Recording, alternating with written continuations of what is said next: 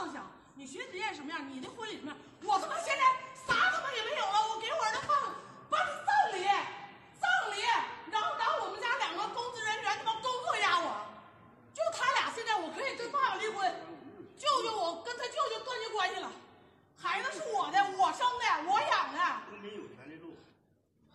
有没有权利？有，给我往出发。压我呢是吧？压我呢现在，不好使了。这事儿，这个事儿，一干到底。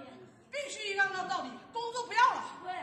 我工作不要了，老公离婚明天，这不公平吗？我他妈离婚。舅舅，我跟他舅舅断绝关系，我明天就签协议。他舅舅，我要跟他断绝关系。这孩子是我的，谁说的不好使？欢迎来到四零四档案馆，在这里我们一起穿越中国数字高墙。这里是 CDT 周报。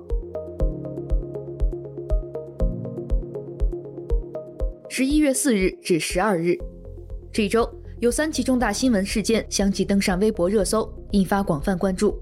首先，十一月六日，知名打拐志愿者上官正义举报湖北襄阳剑桥医院院长涉嫌贩卖出生证明和疫苗本。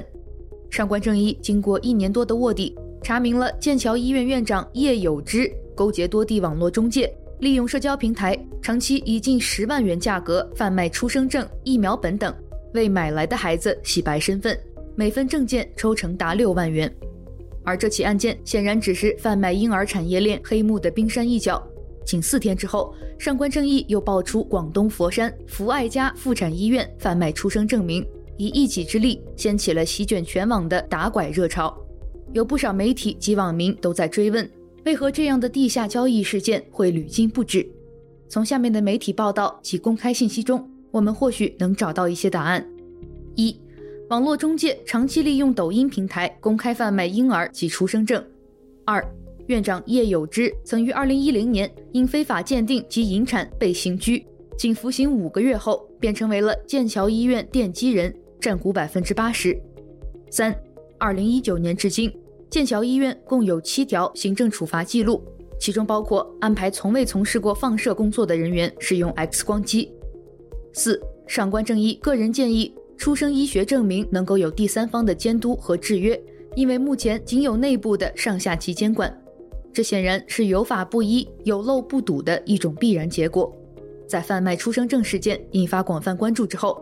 人民网在评论文章“明知违法，为何还敢倒卖出生医学证明”的末尾，再次发出了对此类事件的万能回应。引号，期盼相关部门能全面深入调查，无论涉及到谁，都应依法处理，绝不姑息任何人。同在十一月六日，黑龙江佳木斯市华南县的悦城体育馆发生部分坍塌，造成三人遇难。这起事故距造成了十一人死亡的齐齐哈尔第三十四中学体育馆坍塌事故近一百零六天，两个城市直线距离不足五百公里。讽刺的是，就在三个月前，齐齐哈尔体育馆坍塌事故发生当晚，黑龙江省紧急召开了全省安全生产工作视频会议，要求各地落实公共场所的建筑安全。会后第二天，华南县县长曾专门到访此次坍塌的悦城体育馆，查看安全工作落实情况。一栋仅建成五年的体育馆在大雪中坍塌，令建筑开发商黑龙江省悦城房地产开发有限公司的背景引发关注。而从媒体的后续调查来看，其幕后的真相并不让人意外，甚至可以说是毫无遮掩。该公司的实际控制人是一对夫妻，丈夫吴立谦是当地建设局的一名退休干部，妻子杨金丽则是当地环保局干部。这家公司在二零一八年的营收仅为零。但到二零二二年公司注销时，其总营收已经高达二点二二亿元。事故发生后，当地也再次出现了与齐齐哈尔事件中类似的家属维权现象，也就是我们在开头听到的声音。这一次，一位正在承受丧子之痛的母亲宣布要与亲属断绝关系，因为地方政府正在利用其亲属的公职来施压，试图迫使他签署某项协议。当作为软肋的孩子不幸身亡后，佳木斯方面让人看到了另外一种软肋，你的公务员家属。目前，佳木斯市县两级纪委监委宣布正开展调查工作。事故调查组相关负责人表示，此次事故无论涉及到谁，坚决一查到底，绝不姑息。十一月七日，有网友爆料称，位于广州的中山大学附属第二医院乳腺外科团队六名学生集体患癌，且都是罕见癌症晚期，认为这极大可能是一起实验室安全事故。其中一位学生在博士毕业后确诊胰腺癌，在透露自己只剩几个月的生命之后，就被导师苏世成踢出了微信群聊。之后，中山二院在短时间内做出了互相矛盾的回应，先是称网传消息不实。随后又承认，同一实验室中的确有三人被确诊癌症，但实验室安全管理不存在问题，并诚挚欢迎有关部门组织第三方机构进行评估调查。目前，几位科研人员患癌是否与实验操作有关，尚无法得出结论。在中山二院作出回应不久，院方又借消防检查之名，将涉事的乳腺肿瘤实验室拆除，上演了一出“此地无银三百两”。微博用户知名医师成都下水道对此评论道：“拆除实验室相当于销毁第一手证据，突然的实验室拆除，甚至包括作为同行的我在内，潜意识的第一反应是这个实验室有问题。目前看来，由于关键证据的缺失，此次集体患癌事件的因果关系大概率已经无法验证。在真相不明的前提下，无论是把癌症学生踢出群，还是拆掉涉事实验室。”人们只知道了有人在掩盖真相这一种真相。以上的三起事件在微博热搜最长仅停留十几个小时，便又逐渐归于沉寂。一位微博网友感叹道：“他们的悲剧记录就如同他们的命运一样，只是浅浅印过了复写纸，既不新鲜也无声浪，连被人们努力记住的机会都被另一场新的悲剧冲散而转瞬即逝。”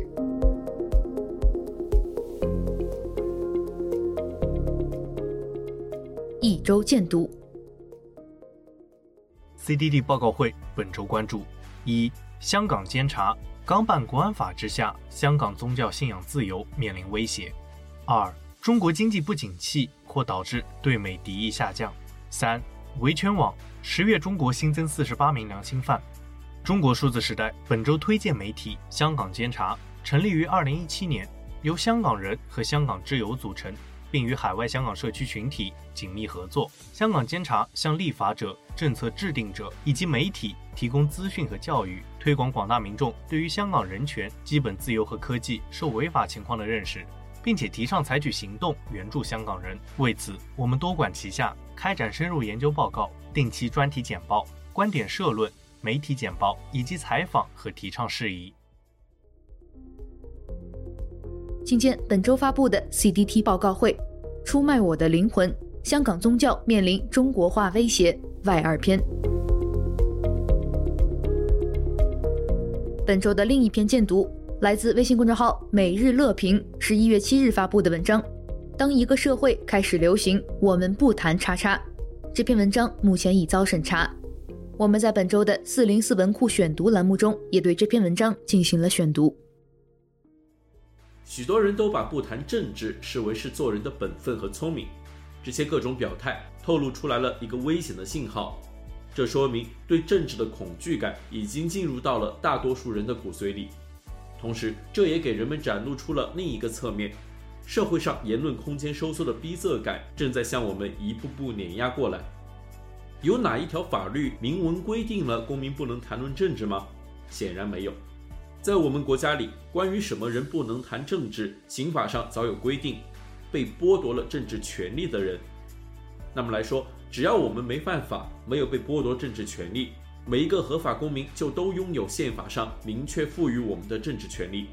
我们每一个人天生就有参与政治、讨论政治的权利。可现在有些人却要主动放弃他的政治权利，这显得愚蠢可悲。因为政治既然是关系到我们每一个人的事，它就不应该让我们感到害怕。国防、军事、外交使命、权力交接、人事任命，这些固然是政治，但民计民生、物价上涨、医疗教育、柴米油盐，这些同样是政治。我相信大家都会希望人民生活富裕、社会文明友善、国家繁荣昌盛，可这一切不可能会从天上自动掉下来。我们每一个人都没有资格坐享其成。社会的文明进步、物质的富裕丰盛，离不开大家的共同努力创造。我们只有肩负起自己对社会应尽的责任、应有的义务，才能够建设成一个繁荣、富裕、文明的社会。而要达到这个美好目标的前提，需要我们每一个人去理解政治、关心政治，做一个合格的公民和一个正常的人。请见四零四文库，医疗教育、柴米油盐，这些同样是政治外二篇。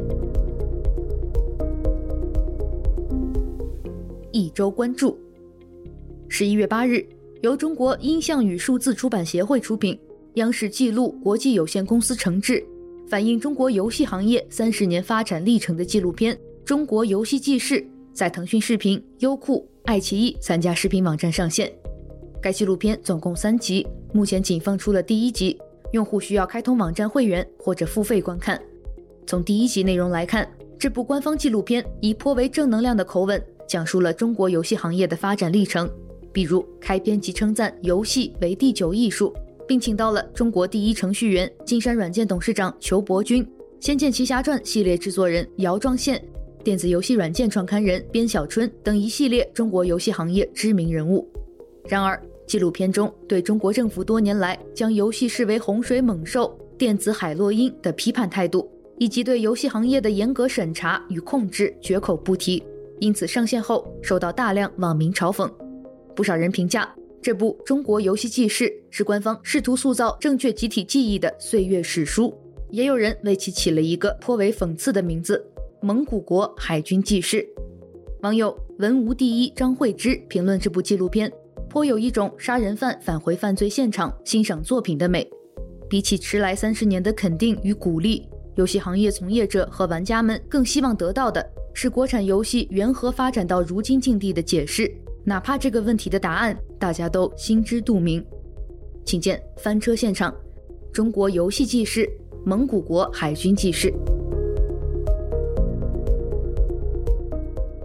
一周词条。本周的一周词条，我们来关注记者节。十一月八日是中国不放假的法定节日——记者节。在中国数字空间记者节词条下。我们总结了历年来在记者节前后发生的打压记者、压制新闻自由的事件，记录了新闻如何在高压管控下逐渐死去，包括2010年南方都市报记者被殴打、通缉；2015年中国网信办开始发放记者证；2019年底中国官方要求所有记者通过学习强国考试才能拿到记者证等等。今天中国数字空间记者节。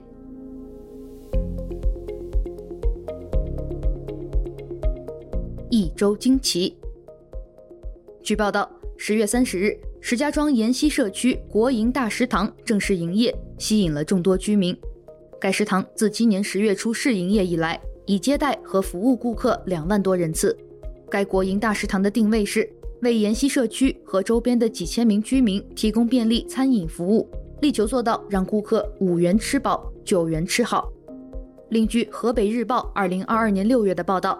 河北省卫健委、河北省教育厅等六部门决定在全省开展健康营养餐厅建设工作。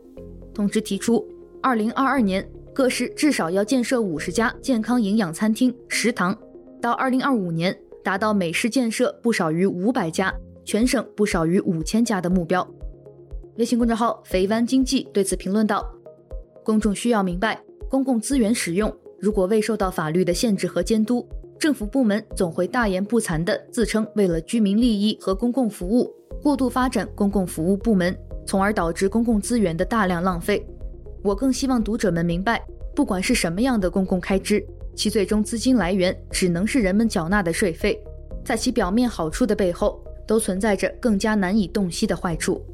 请见肥湾经济，大食堂回来了，又能吃饱饭了。一周故事。本周的一周故事，我们来分享一篇首发于歪脑的文章。自述：存在主义危机曾促使我从体制中逃离。作者米米亚娜。文章写道：我曾经在家乡当大学老师，教建筑设计，后来下定决心辞职出国读书，从此一去不回头。当时学校的政治化并未那么严重，但行政凌驾于教学乃是常态。但平心而论，比起高效稳定悠闲的工作氛围，这些小烦恼都不算什么。我很快就习惯了得过且过，也变成了一个会划水、敷衍了事的人。等我回过神来的时候，我已经深陷进怠惰的泥沼里，无法自拔。我年纪轻轻就停止了成长，感受不到工作的意义，也不知道自己为什么活着。让我最困惑的就是，为什么我明明过得非常痛苦，周围的人却还都说好，羡慕我拥有编制和全民默认的女性最佳职业，父母也为我的完美到站而心满意足。一开始，我也告诫自己不要身在福中不知福。后来，我怀疑这就是一个巨大的谎言，这就是中国中产们从小为孩子所构建的幸福生活，简直可笑。现在我明白了，真正促使我离开的是一种存在主义危机。我看过一些人在四十五十岁的年龄从体制里出走，他们突然推翻了之前的人生，彻底改变轨道。这个体制不仅仅是指公职，而是他们一直以来的主流式生活。他们辞职、离婚。移民，重新求学，决定去做自己一直以来渴望的事，因为在生命走向衰老甚至死亡的时候，人总会升起一种紧迫的冲动，他们想真实的活着，他们想去真实的世界，因为他们想去寻找实践真实的自我。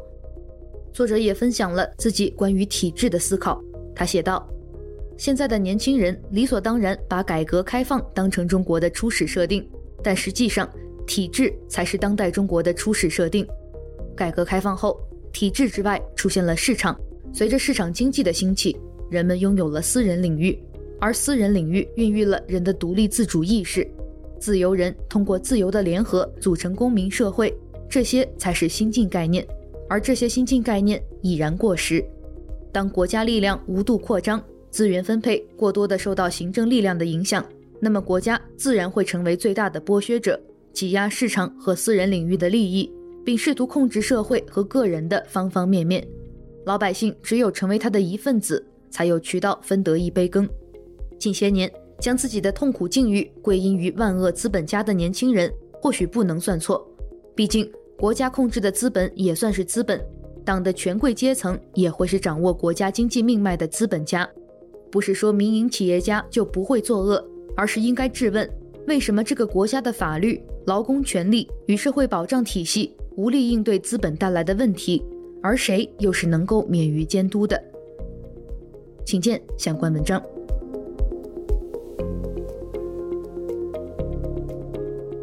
最后，一周视频。十一月六日，B 站音乐人挂者凌风发布一首新作，是他们还没到家，批评二零二四年除夕不放假的节日安排。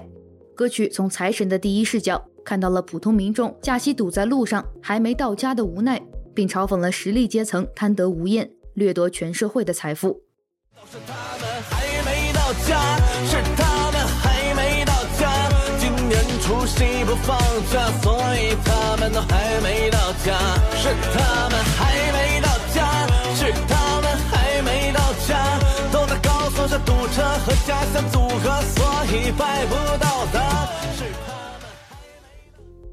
作者挂者林峰已经创作了众多音乐作品，包括被公众熟识并喜爱的《阳光开朗大男孩》、《金银》、《范进中举》、《孟姜女》和《孟母三迁》等等。有网友注意到，因涉及到对当局的批判，歌曲是他们还没到家，在六日上午上传之后，已于当日傍晚被 B 站删除。请见 CCTV 挂者林峰新曲是他们还没到家，讽刺除夕不放假。